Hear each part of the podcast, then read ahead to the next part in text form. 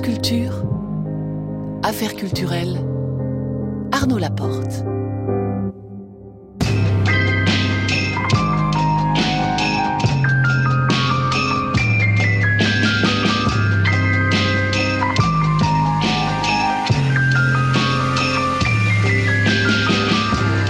Et ce soir, nous recevons le peintre Gérard Fromanger à l'occasion d'une très riche actualité. Il a toujours une très riche actualité, Gérard Fromanger. En l'occurrence, travail visible à Paris, Caen et Shanghai. À 19h20, affaire en cours, Marie Sorbier s'intéressera ce soir justement à la pétition demandant l'entrée au Panthéon de Rimbaud et Verlaine. Elle en parlera avec Frédéric Martel. Et à 19h50, affaire à suivre. J'appellerai Chérine El Ansari, auteure, comédienne, danseuse, qui sera au festival Arabesque à Montpellier.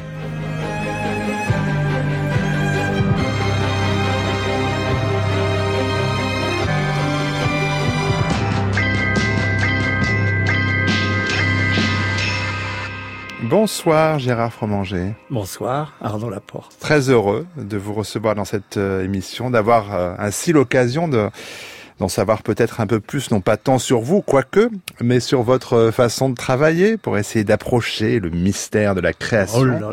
Bah oui, c'est l'un des enjeux de cette émission soir après soir. Dans quoi me suis-je fourré? Bon, euh, peut-être remonter tout, tout de suite euh, le temps ensemble, Gérard Fromanger. Est-ce que votre Madeleine, euh, ça pourrait être l'essence de Térébenthine Alors Marcel Duchamp détestait les peintres à, à l'essence de Térébenthine. C'était son cauchemar. Donc il en est sorti, il a fait des, des mails et tout ça, et des objets pour en sortir. Il était pas très bon d'ailleurs dans la térébenthine quand il peignait.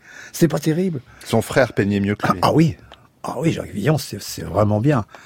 Un petit post-cubiste très virtuose et très joli, très fin, délicat. Ah oui, c'est un bon, c'est un bon peintre. Mais après, c'était un, un inventeur merveilleux, le, le- le Marcel. Mais, ouais, mais bon, je sais plus quelle était la question. Bah, si l'odeur de la térébenthine, Ah non, de la térébenthine, non, non, c'est une Madeleine pour vous. Non. Du côté de votre père, peut-être?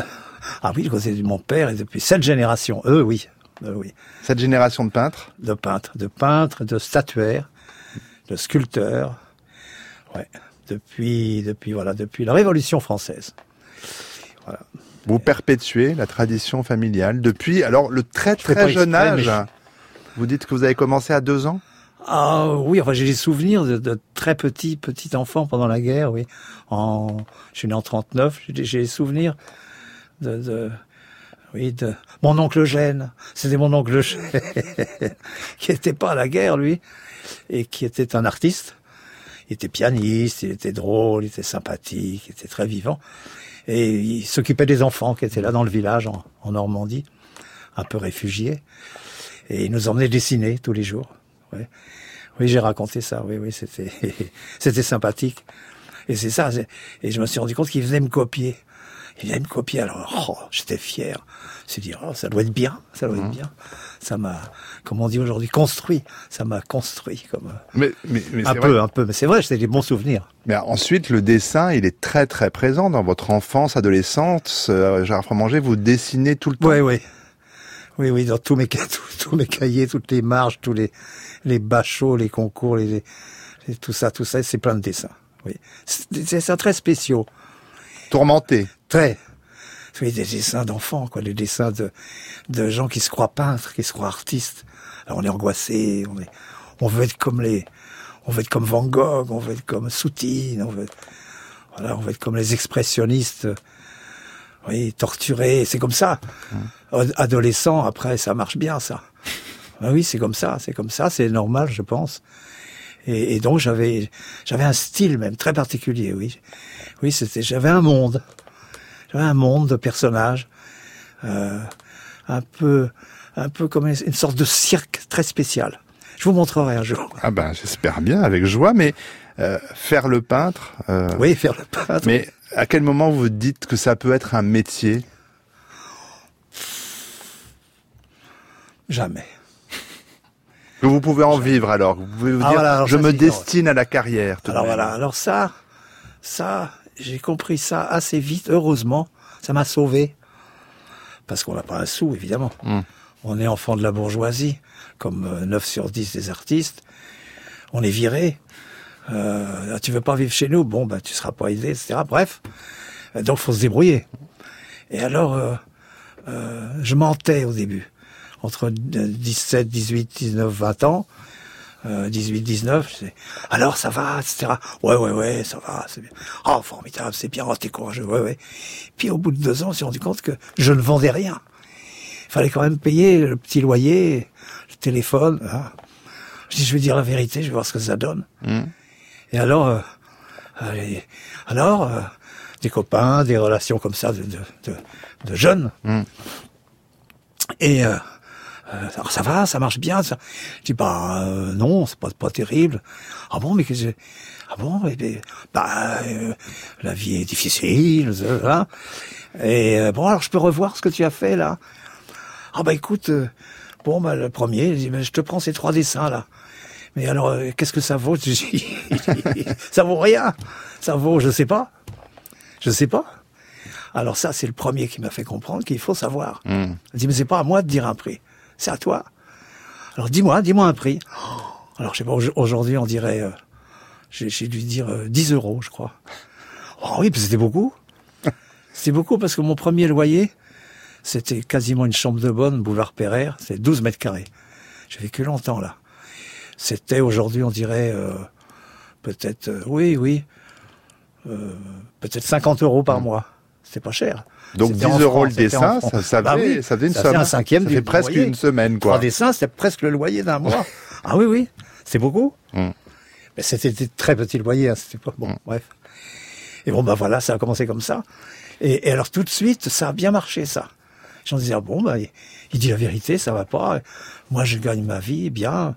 Ou, ou comme ça, j'ai j'ai fait des études normales et tout ça, parce que c'était ça aussi. Oh, petit Gérard, oui. Il veut faire peintre. Il veut faire Il va peintre. faire peintre, oui. Oh mon pauvre vieux, etc. Enfin bon. Ah. Et mais en même temps, on est tellement heureux, c'est tellement formidable. L'indépendance, c'était merveilleux. Ah Alors, ce qui est que pour quiconque On les- connaît, moi, je plaignais les autres oui, je comprends. dans leurs grandes écoles, tout ça. Bah, aujourd'hui. Hein. Euh, alors, vu d'aujourd'hui, Oui. justement, quand on pense Gérard Fromanger, pour celles et ceux qui connaissent, c'est évidemment la couleur qui, qui, qui frappe tout de suite. Celles et ceux qui ne vous connaissent pas encore, bah, vous regardez les images sur, les, sur la grande toile numérique, ça peut servir à ça, et dans les expositions qui vous sont consacrées. Mais dans ces premières années, Gérard Fromanger, c'est le noir et blanc, et euh, c'est pas 50 nuances de gris, mais, euh, mais à peu près. Euh, Est-ce que c'était pour vous démarquer, pour dire bon le pop art, les Américains, l'abstraction aussi m'ennuie. Moi, je veux de la figure, je veux du noir et blanc, du gris. Ça vient de ça vient de deux choses. J'étais très commun avec César, le sculpteur César, qui m'avait vu à la Grande Chaumière où j'étais étudiant, quoi. Je dessinais là. Il avait, il avait une petite amie qui était ma voisine à la Grande Chaumière. Alors il venait tous les soirs, puis il regardait ce qu'on faisait. Ça... Putain, c'est drôlement bien ce que tu fais. tu as raison, tu fais comme Alberto. Alors souvent, dit Giacometti. Comédie, d'accord. Il me parlait d'Alberto, tout à coup j'étais dans le, dans le grand Dans la cour de des grands. Ah ouais, ouais, dans la cour des grands. Alors oui, oh putain, c'est drôle. Je devrais m'y remettre aussi à faire le dessin. Je devrais refaire du nu. Hein, hein. Eh bien, écoute, je te prête mon atelier. là. Ah oui, oui, oui. Et puis, on a commencé la peinture, tout ça. Il m'avait parlé d'un type qui s'appelait Paolo Valorze. Ça me revient. J'ai pas parlé de Paolo Valorze depuis 50 ans. Merveilleux. Paolo Valorze. Il y a Paolo Valorze. Il fait des trucs un peu comme Alberto, avec seulement du noir et du blanc. Seulement des tableaux gris. Et puis alors, j'étais fasciné par les tableaux d'Alberto, donc, euh, Cosidetto, Alberto. Et, euh, et, et- et alors, je me disais, bon, la couleur, c'est formidable, mais ce sera pour après. Je vais d'abord... euh, oui, j'étais sérieux. J'étais sérieux. Discipline, discipline féroce. De dessin et de, de peinture, comprendre les tons de zéro à, à la couleur pure. Donc, le, du blanc au noir, c'était bien. Alors, pendant 4-5 ans, j'ai peint comme ça. Et euh, voilà, alors... Mais ça- vous êtes senti pr- prêt à un moment donné, Gérard Fromanger, pour passer à la couleur, aux Oui. autres couleurs, je veux dire? Oui, oui, oui. Qu'est-ce qui déclenche C'est ça bien dit, oui. Euh, je vais vous dire. Enfin, je vais essayer. je vais essayer de vous dire. Il y a un petit musée à Volterra, en Italie, qui est une petite cité étrusque, dans le temps, entre le 9e et le 3e siècle avant Jésus-Christ. Il y a un petit musée étrusque merveilleux. Et dans ce petit musée, il y a une petite euh, vitrine, très planquée, dans laquelle il y a deux sculptures, mais j'en ai le cœur qui bat très fort. C'est deux Giacometti, Ouais. Mais qui datent d'il y a donc euh, 2000 ans. Et alors ça s'appelle, les deux, c'est un, garçon et une jeune fille, comme ça, qui font 56 cm de haut, mais qui sont épais comme ça. Comme le doigt, le petit doigt que vous avec montrez. les pieds comme ça, grands. deux Giacometti. Et qui s'appelle L'ombra della sera. C'est beau. L'ombre du soir. C'est c'est l'ombre comme les cyprès le soir au coucher du soleil qui s'allonge. Deux sculptures de Ombra della sera. Bon, alors d'accord, d'accord. Alors Giacometti, il parle beaucoup des Étrusques, mais il parle pas de ces deux sculptures. Mais au fond, il s'est, euh, il s'est influencé beaucoup et il a parlé beaucoup au bord de la mort, Giacometti. Les derniers moments, les derniers- il y a encore quelqu'un, c'est Giacometti.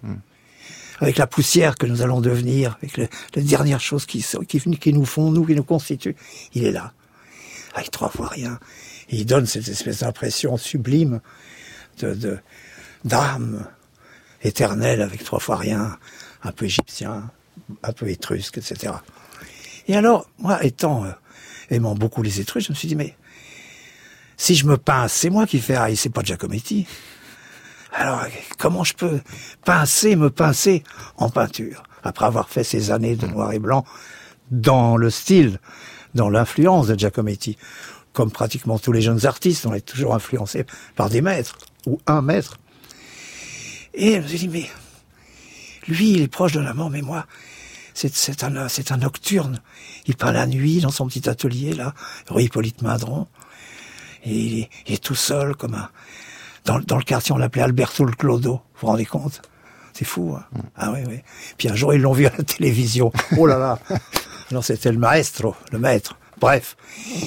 Je me suis dit, bon, alors les Étrusques, sur les murs de leur tombe, c'est pas du tout ça. C'est la joie. C'est la gaieté totale. C'est les merveilles de la vie. C'est euh, euh, l'amour, euh, l'érotisme, la chasse, la pêche, le bal, les banquets. Et ils peignent ça sur les murs de leur tombe pour l'avoir pour l'éternité. Ce qu'il y a de bien, c'est pas là-bas, c'est ici. Et on le veut pour... Je suis plutôt de ce côté-là. Vous avez choisi la vie. Donc la couleur me vient de ce sentiment plus fort de la vie que de la mort. Et euh, dans, on va arriver aussi à une époque. Mais où- vraiment, ça a à voir, hein. Ah, Giacometti, j'entends les. Étrusques, tout ça, oui, oui. Enfin, vous demandez. Ah ben, vous me répondez merveilleusement. Oui. Gérard Fromanger, je vous en remercie, mais on va arriver à une époque aussi où le fond de l'air était rouge, pour paraphraser le film de Chris Marker.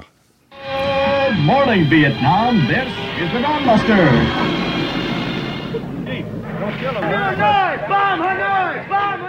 Hay quienes se autotitulan revolucionarios y sin embargo están contra el movimiento revolucionario. C'était de reprendre le gouvernement. Il fallait pouvoir gouverner. Il n'y a pas un syndicat qui a donné l'ordre de, de grève. Pas un seul. À Prague, comme partout, on a jeté au ruisseau les archives de la Gestapo. Algunas de las cosas que vamos a expresar aquí, La Havane, 23 août. en algunos casos van a estar en contradicción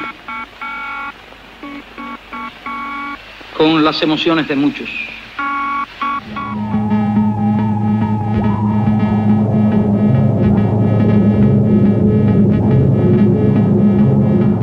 Sur un mur de Bratislava, Lénine, réveille-toi, Brejnev déconne complètement. Georges Pompidou, président de la République française, futur mort, converse avec Chiang Ching, épouse de Mao Tse-tung, futur veuve.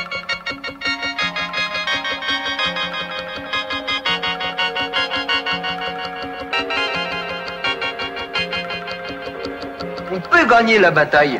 Hein, on peut avoir un gouvernement de gauche. Mais encore faut-il qu'on soit convaincus nous-mêmes. Et pour être convaincus nous-mêmes, il faut se bagorer avec les autres pour les convaincre.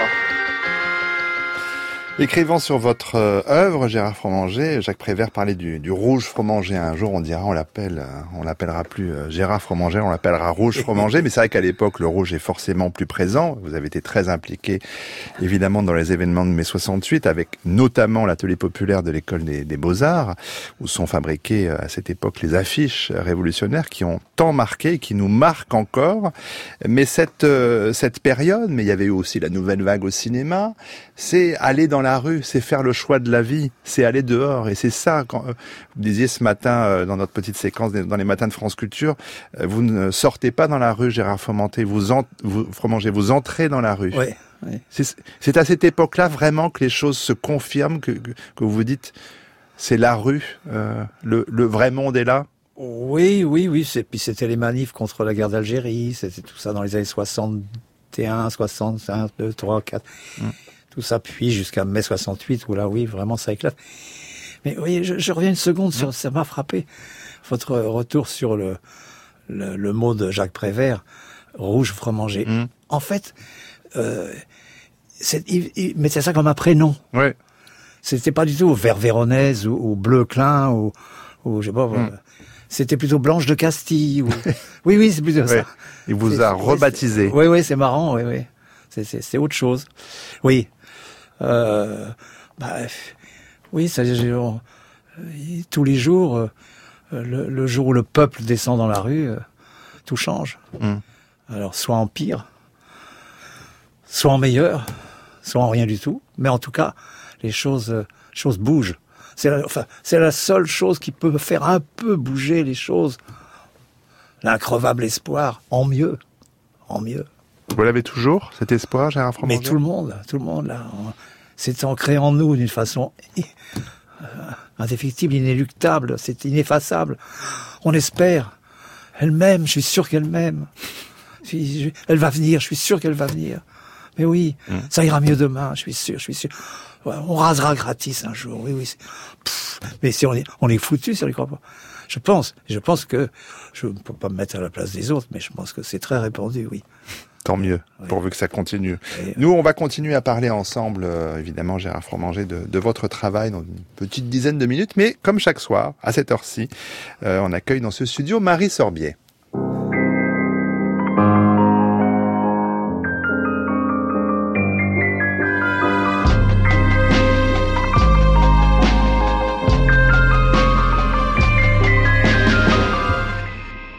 Pour cette séquence intitulée Affaires en cours, Marie Sorbier qui s'intéresse chaque soir à un phénomène culturel en interrogeant un, une intellectuelle. Ce soir, bon, on en parlait, Verlaine et Rimbaud, enfin réunis, faut-il les réunir? Enfin, En tout cas, c'est la question du jour, Marie. Oui, et c'était une question qui a beaucoup agité euh, tout le monde aujourd'hui, ce ne serait que justice de célébrer leur mémoire en les faisant entrer conjointement au Panthéon. Alors voilà ce qu'on a pu lire dans cet appel au président de la République, lancé par un groupe d'intellectuels, d'académiciens, d'universitaires, d'anciens ministres de la Culture, auquel s'est ajoutée donc Rosine Bachelot, qui s'est dite favorable à cette initiative, que seul le président de la République pourra cependant entériner. Et c'est Frédéric Martin, le producteur de l'émission Soft Power sur France Culture, mais auteur aussi de nombreux essais, euh, qui vous explique, Marie Sorbier, les raisons qui ont justifié la rédaction de cette pétition. Alors d'abord, Rimbaud et Verlaine, ce sont des poètes, et il n'y a pas de poète au Panthéon. Il y a Victor Hugo, mais Victor Hugo, il est rentré en tant que grande figure politique, d'ailleurs de résistance à l'impérialisme, et aussi pour les misérables. Donc c'est déjà de faire entrer des poètes, d'avoir des poètes au Panthéon, parce que le Panthéon, ça ne doit pas représenter seulement des militaires, mais donc aussi des, écrivains. Il y en a d'autres, heureusement, Voltaire, euh, Rousseau, euh, mais aussi des poètes. Ensuite, il y a l'argument, je dirais, de poètes qui ont servi, entre guillemets, hein, je mets des guillemets, la France. Euh, c'est les vers de Verlaine qu'on utilise au moment du débarquement en Normandie. Euh, ce sont des formules de Rimbaud qui sont utilisées en mai 68, mais aussi par François Mitterrand au début des années 70 pour son programme euh, politique, à savoir changer la vie. Et ces expressions de Rimbaud qui viennent euh, d'une saison en enfer ou d'illumination ou de différents poèmes, parfois de ses lettres, sont constamment présents, je dirais, dans les mobilisations politique, mais aussi sociale. Et quand on voyage à travers le monde, eh bien, on aperçoit le visage de Rimbaud, souvent la célèbre photo hein, de Carja, reproduite partout. Je l'ai vu euh, en Palestine, je l'ai vu au Chili, je l'ai vu au Brésil, je l'ai vu aux États-Unis. Euh, c'est un peu une sorte de Che Guevara comme symbole. Euh, pas politiquement bien sûr, mais je dirais sur une forme d'esthétique. Et donc c'est aussi ça, l'influence de la France à travers le visage de, de Rimbaud. Et puis un argument lié à leur sexualité et je dirais aussi à l'homophobie qu'ils ont rencontrée. Alors, ils font déjà partie de la vie des Français, euh, Rimbaud et Verlaine. Alors, si ce sont des poètes maudits, ce ne sont pas des artistes oubliés. Que signifie symboliquement leur entrée au Panthéon pour vous? Alors d'abord, c'est pas moi, hein, c'est euh, pratiquement tous les anciens ministres de la Culture, ainsi que Roselyne Bachelot, l'actuel ministre de la Culture. C'est des académiciens comme Angelo Rinaldi et d'autres, des grands écrivains, des grandes figures politiques comme Bertrand Delanoë, beaucoup d'autres, de droite comme de gauche, qui défendent cette entrée au Panthéon de, de Rimbaud et Verlaine. Alors évidemment, ce sont des poètes maudits. On peut dire le saltimbanque, comment dire, la, la bohème n'a pas sa place au Panthéon parce que le Panthéon, c'est une institution. Et ce serait affaiblir leur poésie révoltée que de les faire entrer au Panthéon. Eh bien non, justement, je pense que le Panthéon, ça représente la France, ça doit aussi représenter le rebelle, celui qui critique, celui qui se moque, qui est ironique, comme dans l'album Zotique qu'écrivent en commun à quatre mains euh, Verlaine et Rimbaud. Et donc il y a toute un, euh, une raison, si vous voulez, pour que le Panthéon accueille aussi la dissidence, la critique, celui qui est rebelle et bohème. Alors justement, hein, ce sont deux personnalités dont on connaît et pour chacun leur part d'ombre. Et pensez-vous que ce soit un frein ou en tout cas un sujet à débat pour une telle entrée dans l'institution? Écoutez, tous ceux qui sont aujourd'hui au Panthéon, encore plus à l'Académie française, ou qui ont eu des grands prix littéraires, ont une part d'ombre. Ferry, euh, Jules Ferry a, été un colonialiste. On sait que Napoléon, qui est une figure euh, présente partout, a évidemment euh, contribué à des famines, à des assassinats, à des, à disparitions, etc. On pourrait dire la même chose de, euh, évidemment, de Thiers, dont le nom est dans la plupart des rues de France. Eh bien, il a été le liquidateur de la commune. Et on peut dire ça pour toutes les grandes figures. Tout le monde, un jour, a eu un propos euh, qui raciste, qui a, battu sa femme, qui a eu une, vie parallèle, qui a pu commettre des erreurs. On espère que les gens qui sont au Panthéon sont un peu moins fautifs que les autres, mais tout homme a sa part d'ombre. Et donc si on commence à nettoyer le Panthéon ou les rues de France parce que tel ou tel aurait commis un acte ou une phrase déplacée, l'important c'est est-ce qu'ils ont apporté quelque chose de grand à la France Pour Rimbaud et Verlaine, la réponse est oui. Rimbaud et Verlaine, c'est vrai qu'ils dépassent euh, largement euh, les frontières de leurs œuvres respectives et communes. Euh, mais vous avez, Marie, voulu demander quand même à Frédéric Martel en quoi cette, cette demande d'entrée dans l'institution revêt une grande portée symbolique. Une des particularités également de cette pétition est de demander l'entrée conjointe de Rimbaud et de Verlaine. Alors y a-t-il aussi dans cette demande une ambition de visibilité de leur homosexualité? Absolument. Je crois que on a très souvent et parfois euh, dans des biographes ont nié l'homosexualité de, Verlaine et de Rimbaud. Euh, on ne propose pas qu'ils rentrent ensemble en couple parce que ce n'était pas un couple. En tout cas, c'est un couple qui s'est bagarré. Hein. Il y a eu un coup de revolver, même deux. Et c'est un couple qui ne s'est pas revu après pendant plus de, de 16 ans lorsque Rimbaud vit à, à, au Harar ou, ou à Aden. Mais on propose qu'ils rentrent non pas en couple mais en même temps pour effectivement honorer non seulement deux figures homosexuelles. Le, le mot homosexuel est anachronique. À l'époque, il n'existe pas. Donc, c'est plutôt deux personnes qui assument une sexualité différente. Rimbaud va écrire quatre fois Je t'aime à Verlaine dans ses fameuses lettres qui précèdent l'affaire de, Bruxelles, notamment des lettres qu'il va envoyer de Londres avant de rejoindre euh, Verlaine à, à, Bruxelles. Mais en même temps, ces deux figures qui ont été victimes de l'homophobie de leur époque. Verlaine va rester 555 jours en prison parce que la police française et la police euh, belge, notamment les rapports de la préfecture de police de Paris, insistent sur son homosexualité. On va d'ailleurs inspecter son, on peut même dire ses, ses parties intimes, c'est extrêmement vulgaire et violent ce qu'il subit, pour constater qu'il est homosexuel. Et je crois qu'aujourd'hui, maintenant que les dossiers sont connus, maintenant qu'on sait que c'est en raison de leur homosexualité que Verlaine va être beaucoup plus injustement puni, il aurait dû rester évidemment quelques jours en prison, peut-être quelques semaines, mais non pas une peine de trois ans, alors que Rimbaud avait retiré sa plainte et que Rimbaud avait juste été assez légèrement euh, blessé au, au poignet. Donc il y a effectivement une homophobie très violente dont ils ont subi les effets Rimbaud va aussi partir parce qu'il va être dénoncé, critiqué par les communards de Londres ou même à Paris par les réseaux littéraires qui vont être très homophobes. On a beaucoup de preuves de ça à son égard. Et d'une certaine manière, ce sont les Oscar Wilde français. Et donc il y a une volonté, je pense, de la part des signataires et de la ministre de la Culture, Roselyne Bachelot. C'est pas pour réparer, on ne répare pas. Rimbaud et Verlaine, c'est les deux plus grands poètes français de leur époque. Et sans doute Rimbaud le plus grand poète français tout court. Mais c'est aussi au nom de ce côté, je dirais, Oscar Wilde oublié, qu'on peut engager cette réparation. Et voilà que va surgir Verlaine. Verlaine avait dix ans de plus que lui. Verlaine, lui, avait déjà fait des expériences homosexuelles que je crois ignorées par Rimbaud. Verlaine avait reçu de Rimbaud un texte admirable qui s'appelle Le bateau ivre. Je sais bien qu'André Breton disait c'est la preuve d'une médiocrité d'esprit que de trouver le bateau ivre un grand texte. Lui, c'était la saison d'enfer les illuminations qui l'intéressaient.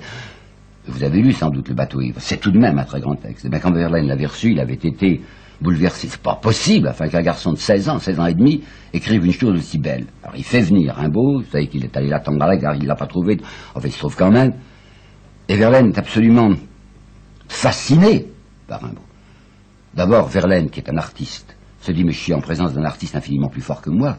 C'est un garçon qui a des dons invraisemblables.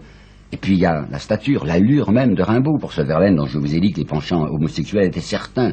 Et Verlaine trouve que ce Rimbaud est, merveilleux, avec sa figure un peu ronde, sa figure d'ange, si vous voulez, mais de mauvais ange, avec ce regard bleu qui était cerné d'un cercle bleu plus sombre. Verlaine est fou ce garçon, il l'aime. C'est la voix d'Henri Guillemin, historien, critique littéraire volontiers polémiste que nous venons d'entendre lors de sa conférence intitulée Rimbaud et Verlaine, qui a été diffusée en 1956 sur la chaîne nationale. Merci beaucoup Frédéric Martel. Merci à vous euh, Marie Sorbier, Gérard Fromanger. Le Panthéon, ça vous tente? Ah, Pas du tout, hein, ça. Non, non, moi je le, le Panthéon, je comprends les, la communauté ou homosexuel qui a besoin de, qui, ressent un besoin de, je sais pas, d'officialité, de, reconnaissance. Je comprends. Mais en tant qu'artiste, dire le panthéon de Rimbaud et de Verlaine, c'est les bistrots, c'est leur chambre d'hôtel, c'est leur, leur drame, leur vie euh, violente, passionnée, euh, la rue. C'est ça leur panthéon. C'est en ça qu'ils sont grands, ils sont proches de nous au Panthéon, ils s'éloignent, ils s'en vont. Ils se rapprochent pas du tout, ils s'en vont. C'est pas pour eux, c'est pas pour eux. Enfin bon, c'est mon avis. Ils sont, c'est comme de Jacques Villon à Guillaume de Machaut, je sais pas, Ruy de Boeuf, euh, Rimbaud, Verlaine et aujourd'hui. Oh non, enfin, c'est mon avis. Ben, je vous le demande. Donc et je, le partage. Ben, je suis heureux de l'entendre.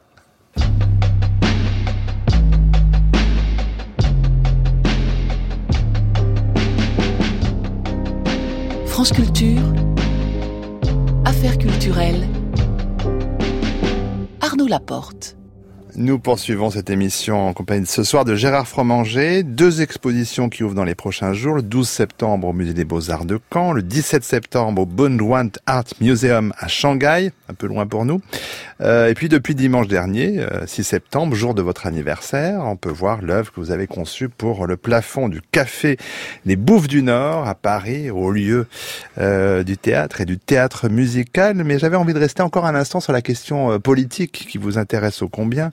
Euh, Gérard Fromanger. Je me demandais en préparant cette émission ce que vous aviez pu, euh, euh, comment, si vous aviez été sensible aux manifestations populaires dans les rues concernant les gilets jaunes, Gérard Fromanger. Ah oui, ça date déjà, mais enfin bon, c'est ah. toujours présent dans nos esprits, oui. bien sûr, bah, bah, comme tout le monde, mais oui, c'est compliqué, c'est compliqué parce qu'il y a à boire et à manger avec le temps qui passe, on se rend compte de, choses différentes de ce qu'on croyait au début. Et en même temps, euh, il y a, moi, je reste quand même euh, profondément touché par euh, beaucoup de, ces gens un jour mis en avant par les médias, le lendemain crucifiés par leurs copains d'ailleurs, euh, je me rappelle une jeune femme formidable, ou, ou des gens plus âgés, ou comme ça, euh, courageux qui étaient là sur les ronds-points sous la pluie avec leur, leur petit, leur petit feu pour dire je suis là, je suis là, quoi. Nom de Dieu, pensez à moi. On n'a pas un rond, on s'occupe pas de nous, euh, nous n'existons pas, euh, nous n'avons rien, euh, nous sommes là. Bon, ben on vous fait chier. Oui, voilà, bon, ben on arrête les. Oui, ça, ça me, ça m'a ému beaucoup, ça et ça reste donc un, quelque chose. Ils sont là, quoi. Oui, parce que vous êtes Ce quand même des gens qui sont là. Vous avez toujours été sensible aux gens qui descendent dans la rue, vous l'avez dit, qui viennent manifester. Alors, ce sont aussi les, les passants qui vous intéressent. C'est l'animation d'une Oui, ville. oui, oui. Et c'est vrai que cette couleur jaune, évidemment emblématique de ce mouvement, euh, me faisait m'interroger sur votre perception, Gérard Fromanger. Oui, parce qu'en général, la couleur jaune, c'était plutôt les salauds, les traîtres, les, Les jaunes. les jaunes, quoi. Les jaunes. C'est un, ouais, un ouais. surnom, euh, euh, mais Ils ont redonné un peu de fierté à la couleur, la couleur jaune. politiquement. Ouais, parce que le, le jaune, euh, il a, la- il a la même place chez vous que toutes les autres couleurs. On n'a pas évoqué cette dimension, euh, Gérard Fromanger, c'est qu'il y a chez vous une sorte de, de démocratie totale. Chaque couleur a la même importance que l'autre et surtout, euh, vous ne l'associez Comme jamais nous. au cliché. Comme nous. Le rouge est pas plus chaud ou le bleu plus froid chez vous. Ça, c'est une très jolie, comme beaucoup, euh, anecdote de Picasso. Des... Ah, j'ai une affaire en cours. J'ai plus de rouge, je prends du bleu. ah, je trouve ça formidable. Alors, j'ai dit, comment? Alors, dis non, alors, euh, donc, plus rien n'a d'importance. C'est dit, si, si, ce qui est important, c'est l'affaire en cours. Faut pas l'arrêter. c'est comme en musique, on fait une fausse note, tout ça. Ça- Bon, tant pis, on continue, quoi. On continue, top, ah, ben, il y a une fausse note. Mais l'affaire en cours est plus importante que tout. Donc, et alors, et, donner une chance à chacune des couleurs, oui, c'est important pour moi. Qu'il n'y en ait pas une seule qui domine les autres. Alors, il y a, il y a des, il y a des, comme, comme euh, chez les animaux humains, il y a des, il y a des rapports de force. euh, Il y a des, il y a des constructions qui se font sur la, sur le tableau qui font que une couleur va dominer, euh, qu'elle soit froide ou chaude ou, etc., etc., oui. Si on parle un peu techniquement, Gérard Fromanger, il faudrait parler de l'épiscope. Expliquer ce que c'est, savoir depuis combien de temps vous l'utilisez. Alors, pour aller, pour aller vite, c'est une sorte de rétroprojecteur euh, qui, qui projette des photographies. Dans, dans le temps, ça s'appelait une lanterne magique. Oui, c'est le même principe. hein. Oui, c'est le même principe que Léonard de Vinci ou avant lui même. Oui. On projette l'image sur la toile. Après, Voilà. après, c'est vous qui entrez en Ah, jeu. après, oui, après. Il faut préciser que ces photographies, ce n'est pas vous qui les prenez. Je suis très mauvais. Je suis paresseux. J'aime pas. J'aime regarder. Et vous demandez quoi Avoir l'appareil, euh, je vois plus. Les photos, qui les fait Bah, euh, parfois c'est ma compagne maintenant qui adore faire des photos. Anna adore ça. Vous lui dites quoi? Vous dites descends dans la rue et Non, non, elle, elle a des idées pour moi parfois. oui, oui, oui. Elle me dit tiens, j'ai trouvé ça, c'est vachement bien. Je dis ah oui, t'as raison, je vais m'en servir. Ça. Oui. Euh, sinon, oui, je prenais des, des photographes, des professionnels, des, des professionnels, des photographes de presse, parce que j'aime- les, les, les événements qui n'en sont pas, qui se, rien, qui ne sont rien, qui n'ont pas de nom, des gens qui traversent ou qui fument n'importe rien. Ça n'a pas de nom, ça n'a pas de définition. Et euh, euh, oui, je sais je sais plus où j'en étais. Non, sur la, façon dont travaille l'é- l'épiscope, la ça, photographie. ça, oui, oui. Le- le- le- le- le- alors moi, je- je- j'en fais un événement considérable, mais pour que le rien, l'inutile soit un événement il me faut un garçon qui, dont c'est le métier, ou une fille, dont c'est le métier de photographier un événement considérable.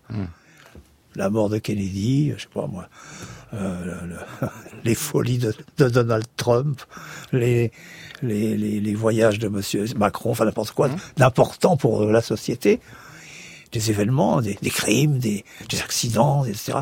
Hop, ils, sont, ils ont, ils ont l'œil pour ça.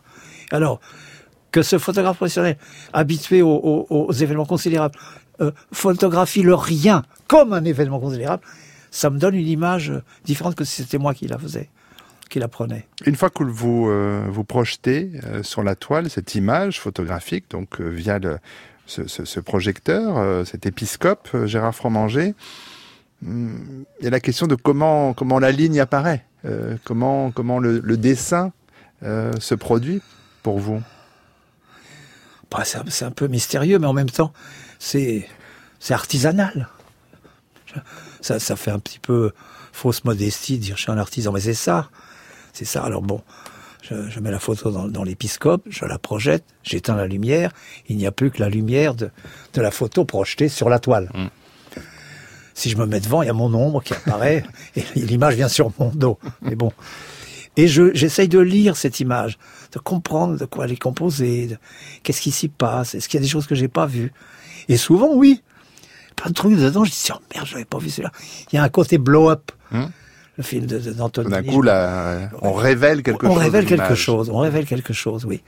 Et alors je le révèle par la couleur, voilà, par la couleur, qui est ce qu'il y a de plus important. Et alors le, le, le, le gracieux, c'est quand j'éteins, quand j'éteins l'épiscope et je rallume la lumière. Vous découvrez votre oui, propre toile. Oui, oui, oui. Ça, c'est, un moment formidable. Ah oui, oui. Et où vous êtes surpris vous-même Ah bah oui. Ah oui, complètement. Ce qui est bon signe, plutôt Très bon signe. si je ne suis pas surpris, ça arrive rarement d'être surpris. Je suis pas content, je suis pas fier de moi, mais je suis, je suis surpris par ce qui apparaît contraire au noir et blanc de la photo, en général, en noir et blanc, et qui est, euh, qui est la vie, même à chaque étape. Par, exemple, je peins, euh, mettons, du blanc au noir. Alors, je vais, je délimiter le premier gris. Je rallume. Il y, a- trois fois rien sur la toile, mais c'est déjà, c'est déjà un peu quelque chose. C'est déjà surprenant. Si c'est beau, c'est bien parti. Le tableau sera réussi. Si c'est un peu raté, un peu moche dingue, un peu, un peu pauvre, quoi, pauvre, un peu rien, quoi, rien. Alors là, ça va pas du tout. Faut, faut déchirer, faut enlever, faut. Ça arrive, ça arrive. Mais qu'est-ce qui fait qu'il y a une, euh, une toile après la précédente, finalement, Gérard Fromanger Qu'est-ce qui fait que Ah, euh, le le, désir. travail se poursuit? Le désir? L'increvable espoir. Encore une Ah, fois. Il est là, il est là. Mais l'espoir de quoi? bout- de, de faire mieux? D'exister. D'exister. Si, alors, pendant deux, trois jours, alors je suis surpris. Bon, je termine la toile. Je dis, bon, bah maintenant, ça va. Il n'y a, plus rien à ajouter. Ça va, c'est bon. Puis je la regarde pendant trois jours. Je dis, Anna, viens voir. Oh ouais, euh, oh bon. euh, ah si, formidable. Bon, bref. Elle vit. Mais pendant euh, deux, trois jours. Puis après, il faut en faire une autre ou euh, arrêter pendant un mois, deux mois, réfléchir, repenser la situation, où est-ce que j'en suis. Il y a eu des moments comme ça, Ah oui. de doute plus profond euh, dans votre parcours, Bah oui. Gérard Fromanger Vous dire, est-ce que Oh, c'est terrible. je suis dans une impasse Oh, terrible. Oui Ouais. Ça vous est arrivé souvent? Ouais, je me rappelle les, les premières aventures comme ça dans l'atelier de César, justement, avec sa petite copine. Oh oui, Davot, elle s'appelait Davot, j'avais fait son portrait. C'était une bonne artiste. Elle a disparu, hélas. C'était une très bonne artiste. Davot, On était, mais on avait 18, 19 ans, 20 ans. On était perdus, tout seul, avec tous ces maîtres autour de nous, tous ces... Puis César, quand même, il venait nous voir tous les jours, mais enfin, c'était un maître, quand même. Et alors on était là avec, avec nos petits pinceaux petits- qui n'étaient pas grand-chose. C'était, c'était très angoissant. Angoissant, on disait, mais qu'est-ce que... On n'est pas capable. On va pas y... Parce que, au fond, ce qui, est, ce qui est très difficile, et qui petit à petit donne de l'espoir, c'est petit à petit de- d'arriver, c'est ce qui est le plus difficile, à devenir ce qu'on croit être, en tout cas. Ce qu'on a l'illusion d'être. Ça, oui. Ça, c'est très difficile, mais c'est, c'est, ah, ça fait du bien. C'est, c'est, c'est, c'est, apaisant. Et on peut continuer. Arriver à ça. Parce qu'on on copie. On copie les maîtres. On est, on est héritier des maîtres. On a, on a, on a des gens qu'on admire follement, donc on fait, on veut faire comme eux. De la même manière que je, je me prenais pour Marlon Brando en sortant de son film. Je sortais du cinéma, j'en disais, j'étais Marlon. Ce- Bon, bah, c'est pareil. Je suis Giacometti, je suis Picasso. je suis- C'est- pas difficile de faire aussi bien que pas- Une fois qu'on a un petit don et qu'on a la, la, la- la professionnalité, on va dire, c'est pas très difficile. Ce qui est très difficile, c'est- c'est c'est d'être Picasso, d'être, c'est d'être, c'est pas la nouvelle Brigitte Bardot, c'est pas difficile. C'est de- d'arriver à trouver, même si c'est petit, ce qu'on est, même si c'est pas grand chose, c'est énorme. C'est énorme. C'est mieux un tout petit film dérisoire, neuf, qu'un remake de Bénure. Voilà. Je vous propose, euh, Gérard Fromanger, pour euh, avancer encore, même si le temps file dans, cette, euh, dans cet entretien, d'écouter le, début d'un cours d'un homme que vous avez bien connu, c'est Gilles Deleuze, qu'on va entendre ici le 24 mars 1981. Je voudrais parler de la peinture de quelle manière? Ah, Je voudrais parler de la peinture. Moi, je ne suis pas sûr, on verra après, que la philosophie ait quoi que ce soit à à la peinture. C'est même, Mais j'aimerais mieux poser la question inverse, à savoir la possibilité que la peinture ait à apporter quelque chose à la philosophie et que la réponse ne soit pas du tout univoque. Je veux dire qu'on ne puisse pas décalquer la même réponse pour la musique, pour la peinture. La musique, euh, ça nous est arrivé d'avoir besoin, là c'était pas par goût ou choix d'un cours, euh, d'avoir besoin de se référer à elle parce que on attendait d'elle, je sais pas quoi. Est-ce qu'on attend Qu'est-ce que la philosophie peut attendre euh, de choses comme la peinture, comme la musique? Et ce qu'elle attend, c'est encore une fois des choses très très différentes. Il faut aussi, la philosophie attend quelque chose de la peinture, c'est quelque chose que seule la peinture peut lui donner. Alors quoi, c'est quoi? Des concepts peut-être, mais est-ce que la peinture ne s'occupe pas de concepts? Bon, mais presque notre question est déjà lancée, est-ce que la couleur est un concept? Ah, je pourrais vous poser la question, Gérard Fromanger. Est-ce que la couleur est un concept? C'est des, des, conversations que vous aviez avec Gilles Deleuze, avec Guattari, avec d'autres, avec Michel Foucault, ah, tous proches de vous. Quel dommage, ils sont plus là. C'est oh, ça, c'est terrible. C'était des gens, c'était des... J'avais fait leur portrait, j'avais appelé ça les splendeurs. c'est des splendeurs, c'est des splendeurs. Alors, comme Rimbaud et, et Verlaine. Bon, oui, et je m'en vais au vent mauvais qui m'emporte. Comment De ça, de là, pareil à la feuille morte. C'est beau. Mais Deleuze, Guattari, Foucault, c'était comme ça. Faut surtout pas qu'ils aillent au, au Panthéon. Au Panthéon. Là, vous vous y opposerez. Ah oui, oui, oh non, bon, non, non, non, ils perdent le Panthéon s'ils y vont. Alors, euh, c'était la première question que m'a posée Gilles quand il est venu à l'atelier. Il je veux écrire quelque chose sur ta peinture. Bon, avec cette voix de, euh, un peu, un petit peu Sacha Guitry. Oui, c'est vrai. Un petit peu comme ça. Euh, c'était beau. Il, chante un peu. Il dit, pourquoi t'as mis du verre là? Je vais, d'abord, je vais te poser une question con. Alors, Gilles Deleuze qui te dit, je vais te poser une question con, c'est quand même un peu surprenant. Alors, on ose répondre ce que j'ai fait. Je vais te faire une réponse con. Alors, bon, alors, pourquoi il y a du vert là?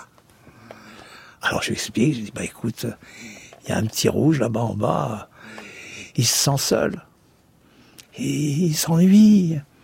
Il faut qu'il parle à quelqu'un. C'est pas marrant d'être tout seul. C'est un temps, ça va, mais... Donc il appelle, il appelle sa complémentaire. Le rouge, sa complémentaire, c'est le vert. Ah bon? Ah bon, ah bah oui, d'accord. Mais alors ensuite, euh, ensuite après le vert, ah bah j'ai après le vert, puisque j'ai fait un froid vert plus chaud, plus froid que le... trop puissant par rapport au chaud du rouge qui est en bas à droite, je vais rajouter peut-être un bleu pour enrichir encore, densifier, etc., etc., etc.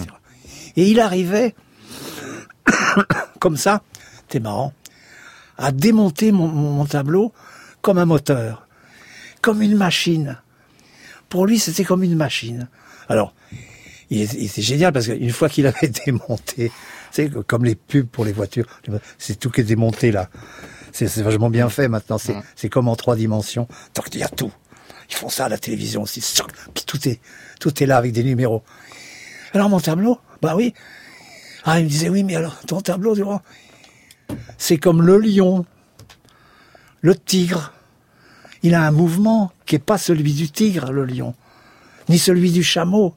Ton tableau, moi, je ne saurais pas le remonter. Il va, il, va, il va marcher tableau, il va marcher lion, il va marcher chameau. Je ne saurais pas le remonter. Seul toi peux le faire. Ça, alors là, alors ça, ça c'est mystérieux. Mais alors là, c'est là qu'il avait une définition de l'amitié qui correspondait à ça. Il disait bon, moi je peux pas, je peux pas faire être à ta place et remonter le moteur, la machine désirante mmh. que va devenir le tableau, mais euh, euh, je peux, je, je peux t'écouter, je peux t'écouter en parler et je peux devenir ami avec toi parce que tu vas me donner ton mouvement, tu vas me donner ton tableau. Et moi, je vais te donner ce que je fais, ma philosophie. Et comme ça, on va pouvoir devenir amis. En se donnant ce que chacun nous faisons. Formidable. Mm. Voilà, voilà la couleur. Et puis la couleur, alors la couleur, si, si, on peut, si vous voulez, la couleur, la couleur, c'est, c'est très important pour moi parce que euh, là, en ce moment, je suis passionné par un bouquin. J'y comprends rien. C'est génial, j'y comprends rien. C'est la pure, c'est du pur Rimbaud Verlaine. C'est un bouquin d'un type qui s'appelle Thibaut d'Amour. Thibaut d'Amour, c'est un joli nom. Ouais. Sur Einstein. J'essaye de comprendre. J'essaye de comprendre. J'ai pas fait d'études suffisantes, mais il y va petit à petit sur qu'est-ce que l'espace-temps, qu'est-ce qu'une masse énergie, qu'est-ce que tout ça? Et alors, vous voyez, il donne un exemple formidable, par exemple.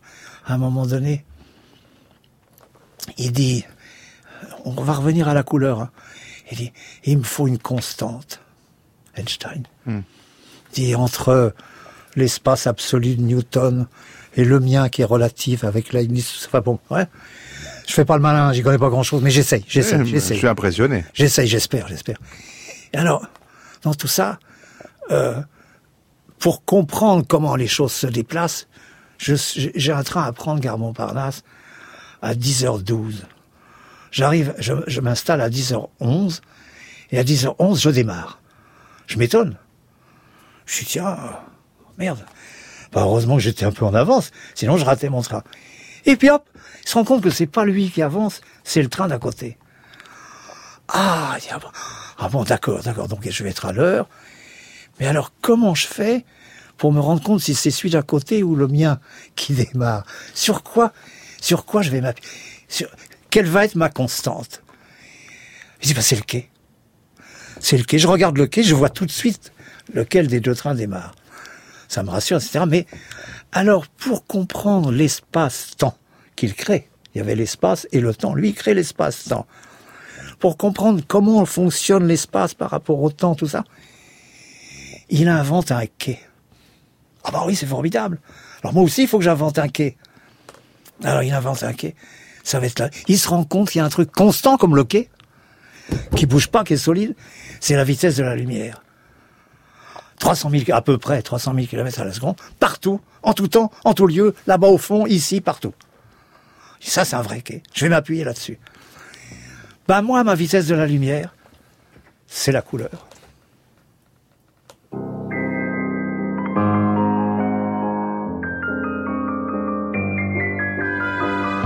France Culture, Affaires culturelles, Arnaud Laporte. Le repère pour nous, 19h50, c'est l'heure où on sort de ce studio, on sort de Paris, euh, on le fait tous les soirs, on va en région, on va à l'étranger. Ce soir, direction Montpellier, où a commencé hier le festival Arabesque, la 15e édition de ce festival, dans le quartier de la Paillade, grâce à l'initiative d'une école, Unisson, euh, pour mettre euh, chaque année en, lumière, en valeur, euh, la richesse culturelle du monde arabe, programmation avec musique, danse, contes, cinéma, calligraphie. Le festival, heureusement, se tient bien cette année, avec des masques, bien sûr, et ce sera jusqu'au 20 septembre. Et parmi les artistes présents et présentes, Shirin El Ansari, qui est auteure, comédienne, danseuse, native du Caire, qui pratiquera samedi prochain un art qu'elle connaît bien, celui du conte, avec une création intitulée Du levant au couchant. Elle sera aux côtés de deux autres artistes conteurs, Jihad Darwish et Ali euh, Mergash, euh, depuis euh, longtemps déjà, parallèlement à votre métier de, de comédienne, avec d'autres. Vous avez entrepris euh, une réécriture des Mille et Une Nuits, rien que ça. Euh, vous en avez étudié l'importance dans l'imaginaire égyptien avec une thèse au Goldsmiths College de Londres. Euh, vous dites être particulièrement attaché à l'esprit subversif de ces textes, Shirin El Ansari. Où est-ce qu'il réside cette subversion, selon vous? Alors, on a plus Shirin El Ansari qui était en ligne avec nous après cette longue introduction. Est-ce que vous m'entendez, Shirin El Ansari Pas. Quel dommage. On va essayer de la, on va essayer de, de la rappeler aussitôt. Euh, mais j'en profite quand même alors pour euh, pour évoquer un instant, un court instant, le temps que la connexion se fasse avec Gérard Fromanger. Annoncer la couleur, c'est le titre de l'exposition qui ouvre samedi aux Beaux Arts de Caen. Mais ça fait longtemps que vous annoncez la couleur. Vous l'avez encore annoncé. Mais c'est un titre d'exposition que vous reprenez parce qu'il sert aussi à à, à donner euh, une vision euh, de votre de votre œuvre, Gérard Fromanger. Alors c'est un monsieur, un garçon qui s'appelle Claude Guibert, qui euh, a réinventé un personnage extraordinaire, extravagant, comme il y en avait en France au, au 19e siècle, qui s'appelait Monsieur Ducos, Louis Ducos du Horon. C'était du temps de Nicéphore Niepce, les frères Lumière, c'était des gens qui inventaient le cinéma, la photographie. Lui, il a inventé un truc absolument génial, c'est la quadrichromie, en fait la trichromie. Il a eu cette idée fantastique, neuve, de dire comment est-ce que je fais pour reproduire cette image couleur de A en B? Comment est-ce que je fais? Et bien il a eu cette idée géniale d'extraire de cette image en couleur les trois couleurs principales qui la forment. Le jaune, le bleu, le rouge. Ou le vert, ça dépendait du vert ou du bleu. Bref, les trois couleurs euh. Il les extrait, il les rajoute l'une à l'autre en B, et ça redevient le, le, cliché couleur en A. Formidable. Il a inventé ce qui s'appelait la quadrichromie, Monsieur Ducaudiron. Et alors le Claude Guibert, en question, remet exposition. Il pense que je suis le peintre qui va redonner vie à Louis Ducaudiron. J'en profite, à chaque fois, il me fait une exposition qui s'appelle Annoncer la couleur. cette fois-ci, elle est au, Musée des Beaux-Arts de Caen à partir de euh, samedi. Euh, alors, nous avons rétabli, euh, je crois, la collection avec Chérina Lansari. Je ne sais pas si elle m'a entendu. Vous m'entendez bien maintenant? Vous êtes là. Euh, je reviens pas sur toute la présentation que j'ai faite du festival arabesque, mais peut-être quand même euh, dire de parler de cette réécriture des, des mille et une nuits. Euh, et je vous demandais où résidait, selon vous, leur subversion euh, justement dans, dans, le fait qu'elles sont insaisissables et que tout ce qui est insaisissable est subversif et que des, des centaines de chercheurs, de traducteurs euh, tentent euh, depuis des, années, des années de, retrouver quelque chose dans l'écriture de ce qui est transmis oralement. Et que jusqu'à ce jour, si vous lisez toute euh, la littérature autour des mille et une nuits, vous découvrez qu'en fait, euh, chaque chercheur, chaque traducteur, chaque amoureux des mille et une nuits est troublé, un peu perdu et cherche à les définir, à retrouver leur origine, mmh. leur base, leur réalité. Donc pour moi, tout ce qui est insaisissable est subversif. Et chacune et chacun de ces traducteurs et traductrices ou, ou conteurs et conteuses euh, parlent aussi d'elles et d'eux euh, quand ils reprennent ces, ces mille et une nuits. C'est le cas pour vous, Chérine Lansaré Est-ce que c'est nourri par votre propre culture? Bien sûr, les mille et une nuits sont comme un miroir.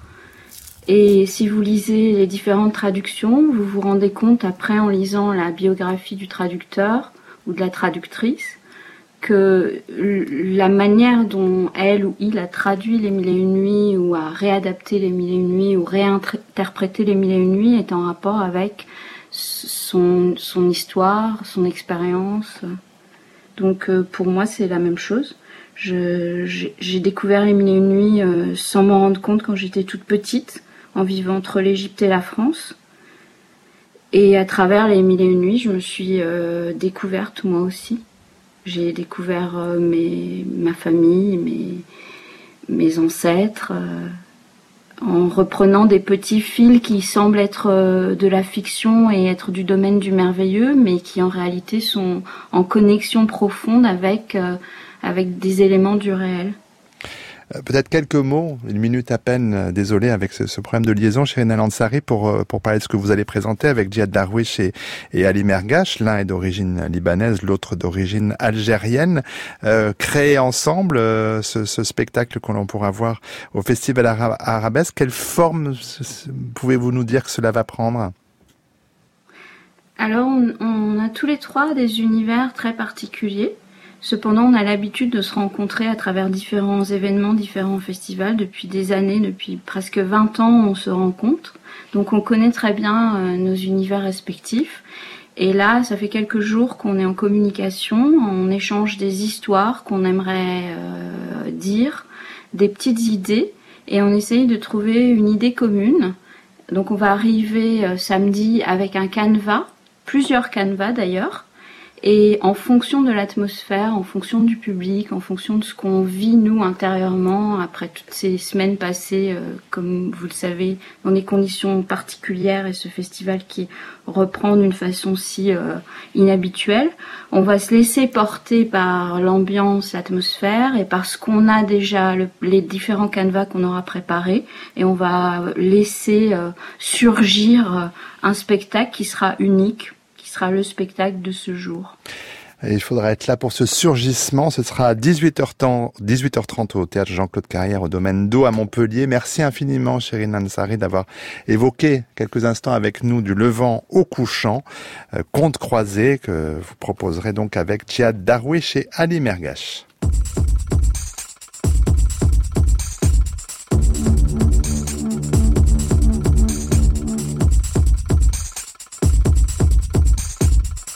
Mergache. grand merci, bien sûr, à Gérard Fromanger d'avoir été notre invité, toujours généreux euh, de sa parole. Merci à vous. Merci à vous. Je rappelle que deux expositions vont ouvrir dans les prochains jours. Le 12 septembre, annoncer la couleur, une fois de plus, au Musée des Beaux-Arts de Caen.